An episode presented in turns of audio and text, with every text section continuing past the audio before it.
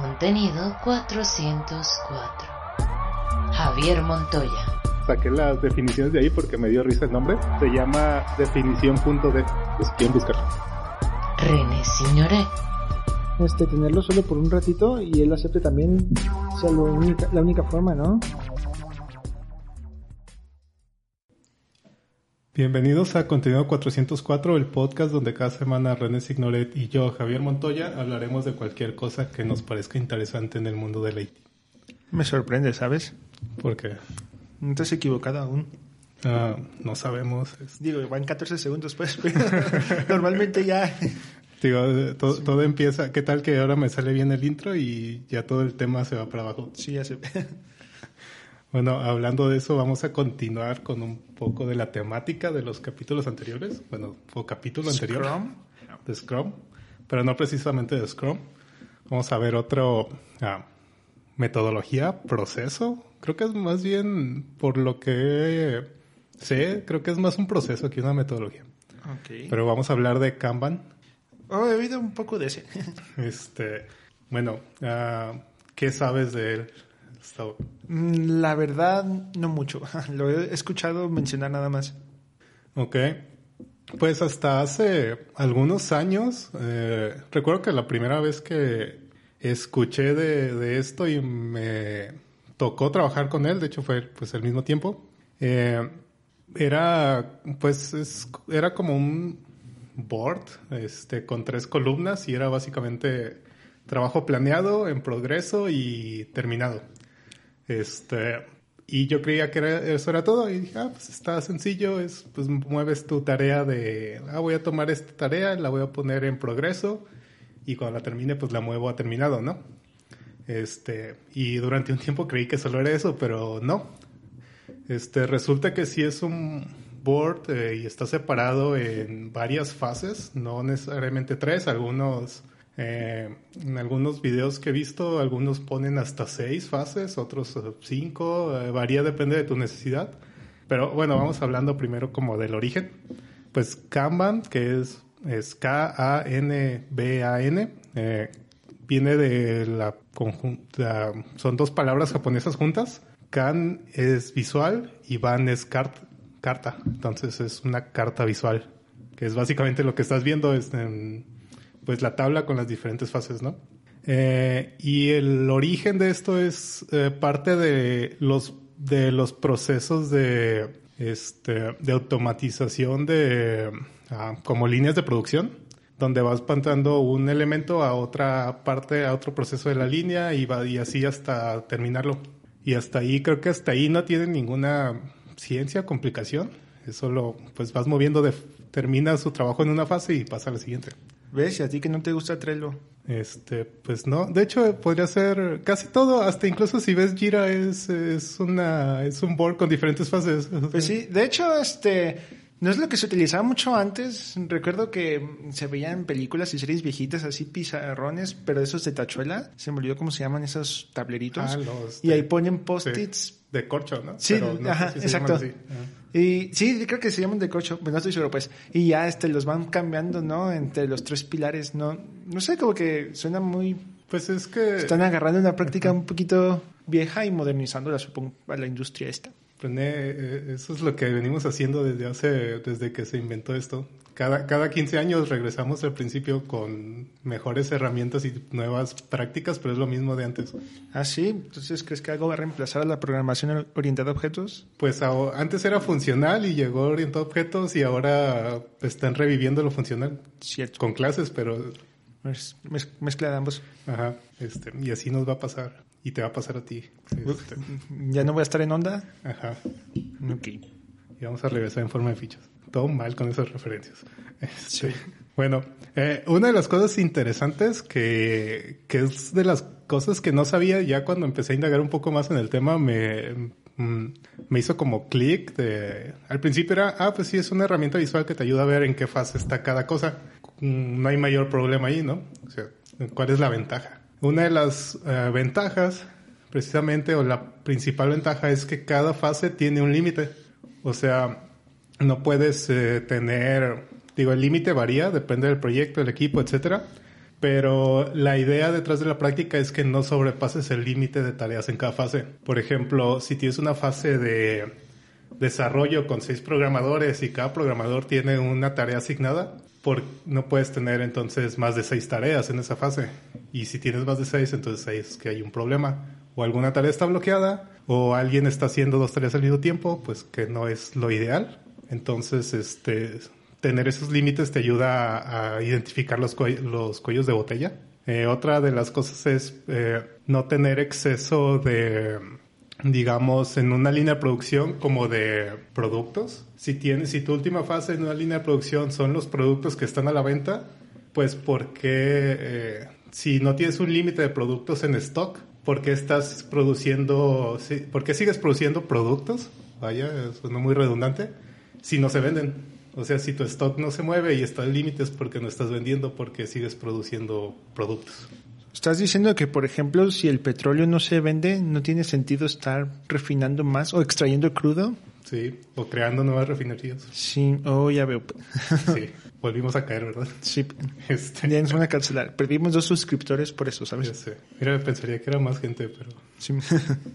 Este, y precisamente esta parte de los límites es lo que eh, me parece interesante de, de toda esta práctica, porque sí tiene sentido, o sea, ¿por qué, de re- por qué en una cierta fase de testing, por ejemplo, este, le avientas 20 tareas de testing a probablemente tres personas que están haciendo el testing, ¿no? O sea, y si tu fase de desarrollo se sigue, siguen acumulando tareas, pues les vas a seguir cargando trabajo a la siguiente fase.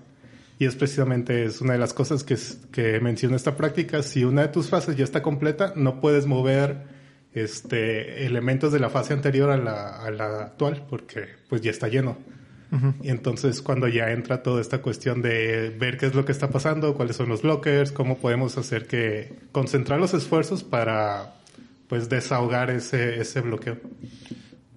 Ok, ok. De hecho, me suena mucho a una... Bueno, estaba escuchando un libro que hablaba acerca de este fábricas y parece que hay un error que cometen muchos es que, por ejemplo, tienen una super planta de producción de piezas y quieren producir todas las que pueden, ¿no? Pero para eso lo super ampliaron un buen, pero estas piezas vienen de como un horno que está medio chiquito y tiene cierto límite, entonces este mientras exista ese horno, mientras esté ese cuello de botella, este todo lo demás se vuelve inútil.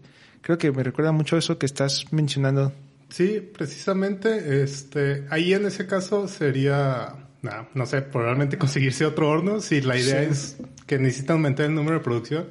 En este caso es eh, poder producir eh, los resultados o las piezas o el código eh, con los elementos que tenemos sin que haya bloqueo de una de bloqueos entre eh, dependencias con otras con otras fases. Este, va, eh, bueno, para mm, el siguiente punto de esto sería ver cuáles son las diferencias con Scrum, que es como pues, la más popular. Sí. Sí, no- bueno, vamos a compararla con Scrum porque es la más popular. A ver, No, dale. Mira, pues mientras Scrum es un framework, Kanban es un es una herramienta de manejo de procesos. Creí que ibas a decir un estilo de vida, pero bueno. Ah, no, ya eso ya quedó. en- no, no, no me, no me gusta sudar tan mamador con estas cosas. ok, ok. Entonces es una herramienta de procesos. Sí, pues básicamente ca- eh, Scrum es, como ya vimos, es un framework, son ciertas ah, fases, roles, ah, no está escrito en, en piedra, pero pues está, mm, es como un, todo un marco de trabajo de todo el proceso. Este, mientras Kanban solo es una herramienta que te ayuda a llevar ese proceso. O sea, dentro de, dentro de tu Scrum puedes tener un, puedes este, tener Kanban, que es lo que ya lo mencionamos, que básicamente Jira es un, es un tablero de Kanban donde tienes varias fases y pues vas moviendo tus tareas de fase en fase. Probablemente sin la cuestión del límite entre fases, pero pues es una tipo implementación de Kanban. Ok. Eh, la otra es, eh, pues parte de esto de que Kanban no es como un proceso, es que Kanban es más ligero que Scrum o eh, pues tiene menos elementos, entonces pues es un, pues básicamente solo se concentra en la parte de la, de la producción, no necesariamente en el, no, abarca tanto como para llevar toda la parte del digamos, la, todas las métricas que lleva Scrum o todas las juntas o todos, este, toda la parte de atrás que no, que no lleva tanto a los developers y al testing y así. Eh, de hecho, Scrum y Kanban tienen una, no, se llama Scrumban. ¿Es su hijo o qué? Es la combinación de ambos. Ok. Porque ya a todos nos gusta combinar, hacerles nombres de parejas al parecer. Entonces se llama Scrumban. Por si te preguntan, ya sabes. No, no, no es este Camp Scrum, no. Es Scrumban. Por alguna razón. Supongo que porque Scrum es más popular, Aunque por no, eso va es- primero. no suena muy parecida a Scumbag. Mm, no sé qué es eso. Ah. Ah, ya. Bueno. Olvídalo. Sí, ok. Acabo de captarlo. Eh, ah, y va la siguiente. No hay eventos este, obligatorios. O sea, no hay juntas de planeación, juntas, en este caso, retrospectivas. No hay... Existen los eventos, pero no son como parte del proceso en sí. O sea, están ahí porque son prácticas que tiene el equipo, pero no te... No, no lo requiere la... Este... Pues no lo requiere como tal Kanban. Entonces probablemente ya sea como decisión tuya qué cosas o qué otras cosas no meter. Y la otra que se hace todavía más interesante es que no hay roles definidos. O sea, no tienes un product owner, no tienes un Scrum Scrum Master. Master. Ajá. Este, que por un lado eh, hay roles dentro del equipo, obviamente. No, tú como developer no te vas a poner a hacer el trabajo de un analista o de un tester, pero eh, no hay roles que impacten o que estén involucrados como en el proceso. Es como cada quien hace su trabajo y pues las tareas se van moviendo. La, la persona encargada de la tarea en el momento va moviendo la tarea de un lado a otro y se encarga de, pues es owner de su propia tarea, se encarga de todo lo que tiene que ver con ella. Este, no, este también es importante porque te va un poquito de la, relacionado o tal vez en contra de lo que dice este Scrum, que los stand-ups son únicamente enfocados a los cuellos de botella, a tener cuellos de botella. Entonces creo que mientras todo el proyecto vaya bien, no hay necesidad de juntar al equipo y ver en qué están trabajando. Entonces, ¿no se juntan diario? Mm, pues puedes hacerlo si es parte de tu equipo, pero la idea es que juntes a No la gente. obligatorio. cua- No es obligatorio. Es cuando haya una razón para que todos, para que si el proceso está, está parado, entonces hay que juntar al equipo y ver qué está pasando. Oh, eso suena bien, porque hay muchas veces que tenemos estos stand-ups y dicen así de, oh, estoy haciendo la misma tarea que estaba haciendo ayer. Ah, ya sé. Entonces, días, este, ¿no? Sí, entonces, este, si todo el mundo está haciendo la misma tarea que ayer, esta junta no fue necesaria. Sí, yo sé. Y muchas veces. Ya si llevamos varios días haciendo la misma tarea, entonces ya es el cuello de botella, ¿no? Pero ¿en qué momento defines cuando ya son muchos días? Creo que depende de la Supongo tarea. que cuando de- sientes que excediste el esfuerzo estimado, ¿no? ¿O tú qué opinas? No sé, es que está muy difícil porque en los stand-ups normalmente creo que deberían tener cierto nivel de contenido, contexto en los estados, pero muchas veces es nada más, ah, estoy trabajando en la tarea número tal. Y muchas otras veces como que te dan la lista de todo lo que hicieron en una sola tarea y ninguna de las dos es como óptima. Creo que si identificas que la persona dice, ah, estoy trabajando en, no sé, en cambiar esta etiqueta y lo dice tres días, entonces como, mm, creo que ya comienza a haber un problema ahí. Supongo que podríamos determinar que se excedió cuando am, una tarea empieza a depender, como tú dijiste, de otra tarea, ¿no? Entonces, por ejemplo, mm, si se detiene algo, como la grabación de un episodio aquí, ¿no? Que no podemos grabar porque alguien no ha subido su escaleta. Entonces ya producción tiene que meter mano para ver qué se hace al respecto porque estamos bloqueados. Pero normalmente es culpa de producción porque no revisa las escaletas antes. Pero pues es que se supone que Cinco las minutos antes del capítulo. eh, Tenía son- que ser- son- no. Está, es que está arriba. O sea, A si, mí no me metan. si- si está ahí arriba es porque ya está. Bueno, Bueno. continúa este, pues. Sí, ya la secretaria ya cobró. bueno, y es, y es todo. O sea, creo que son las mayores diferencias o con las cosas que podrías comparar a- a- con Scrum. Este, pero como te digo, no es como un proceso, bueno, es un proceso, no es este una metodología que cubre todo el proceso de software como lo vendría a ser Scrum. Y creo que es por eso es que se puede combinar muy bien. O sea, no, no afecta y no es necesariamente tampoco que tenga que ser en la parte de desarrollo. Suena interesante incluso para proyectos personales de un Pues es básicamente, ten- creo que es, pues, vendría siendo una to-do list, con, a lo mejor con más pasos, no solo en progreso y terminado. ¿Sabes qué estaría bien? Este, igual, anótalo. ya que producción no lo hace. Ah. Este, tengamos un episodio acerca de procesos e ideas y cosas así con la que hagamos este, no sé, con la que mantengamos enfoque o seamos más productivos o para proyectos personales.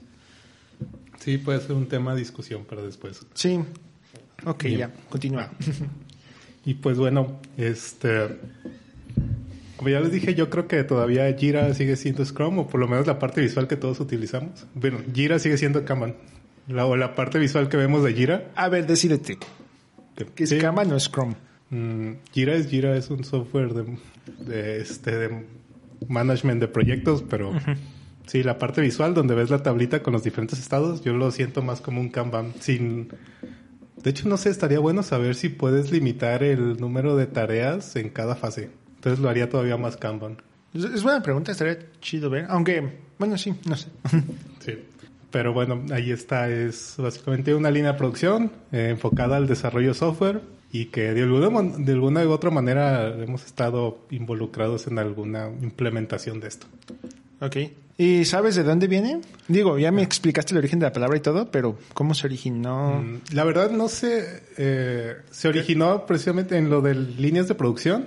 ¿En Japón? No, eh, sí, ¿Quizá en automotrices? Probablemente son japoneses. Sí, casi todo viene de las automotrices de allá, ¿no? Sí, pues es que, mm, pues hacen, mm, en cuestión de procesos, son gente muy, um, Aunque un americano fue el que les ayudó, así que...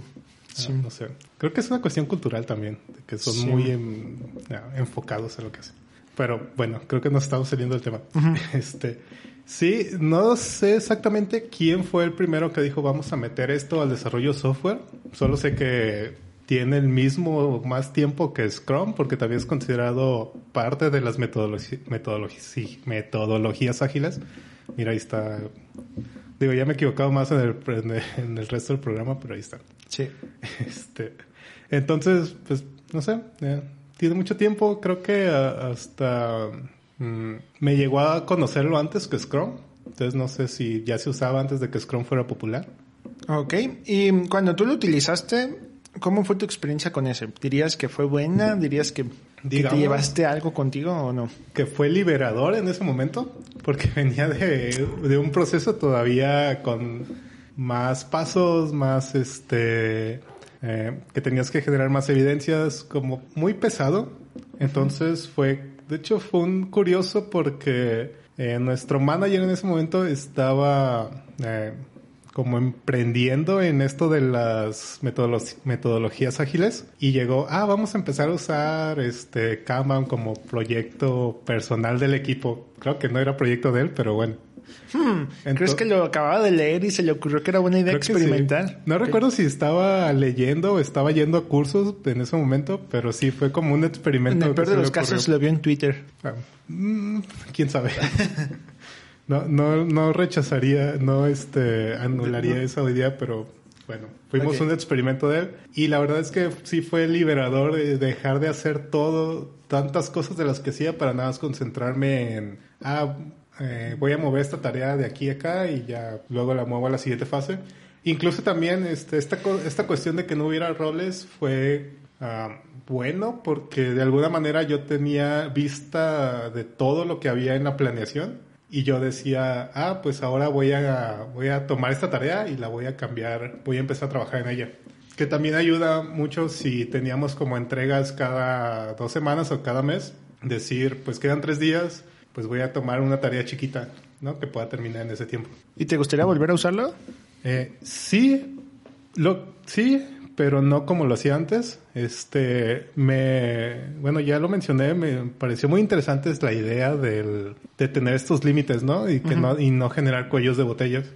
Me gustaría volver a trabajar con él implementando todas estas reglas de este, porque creo que de alguna manera podría ayudar a enfocar el equipo, porque pues si no depende de ti el cuello de botella, pero al mismo tiempo no te deja avanzar. Este, está interesante mantener el equipo involucrado y estar viendo cómo salir de esa situación. Ok. No sé, no sé qué te ha parecido a ti. Suena muy bien, de hecho, este, como que me dan ganas de leer un poco más al respecto y empezar a implementarlo. Eh, Lamentablemente tendría que ser en mi espacio personal, ya que no puedo implementarlo ahorita en ningún otro lado, pero estaría muy bien. Mm, Pues sí, dale una oportunidad. No sé qué tanto... mm, ¿Funcione de una sola persona o qué? No, pues es que creo que de una sola persona te deberías más tentado a saltarte esta, pas- esta parte de, de los cuellos de botella y empezar a dejar las cosas ahí, ¿no? Pero sí, suena, suena un experimento que podrías hacer. Pues no sé, creo que con eso podemos despedir el capítulo. Eh, pues ya se los venimos diciendo desde antes, eh, no hay, Scrum no es, este, no es sinónimo de Agile. ¿No? No. Ah, Entonces, pues es una, es una metodología, es parte de las metodologías ágiles y como lo es Kanban, como lo es Stream, como lo son otras metodologías, pues entonces dense una oportunidad de salir de esa burbuja del Scrum. Estaría bien hablar también de Extreme Programming. Este creo que ya lo había mencionado, así que ojalá que sí. Este, y yay, al fin ya llegamos a los ocho capítulos pregrabados. Ahora nada más falta que se terminen de procesar a ver si algún día salen al aire. Sí, ya sé. Creo que encontramos el cuello de botella. Ajá. Sí, esta, esta ¿ves? Y le, y le quieren echar la culpa a las escaletas. Los capítulos se graban. Mm, bueno, pues este ya con esto finalizamos. Am, muchas gracias a todos los escuchadores. Am, este, por favor, síganos en las redes sociales este, del podcast, en las de Javier. Y pues, nuevamente, gracias a producción, donde se encuentra Londra Aguil- Aguilar. Y pues, listo. Ok, pues sí, eh, a mí no me sigan, por favor. A René sí síganlo, también al podcast, están Twitter, Facebook, Instagram, este, a nuestra productora también si quieren síganla, será como Alblondra Comunica o algo así, en todos lados. Y René, siempre se me olvida de tus redes, pero Tengo todas diferentes. Pero me acuerdo de tu TikTok, es Javier M89, ¿no? no sabemos. Bueno. Pero no me sigan si encuentran ese TikTok. Este, y nada, adiós, nos escuchamos la siguiente semana. Bye.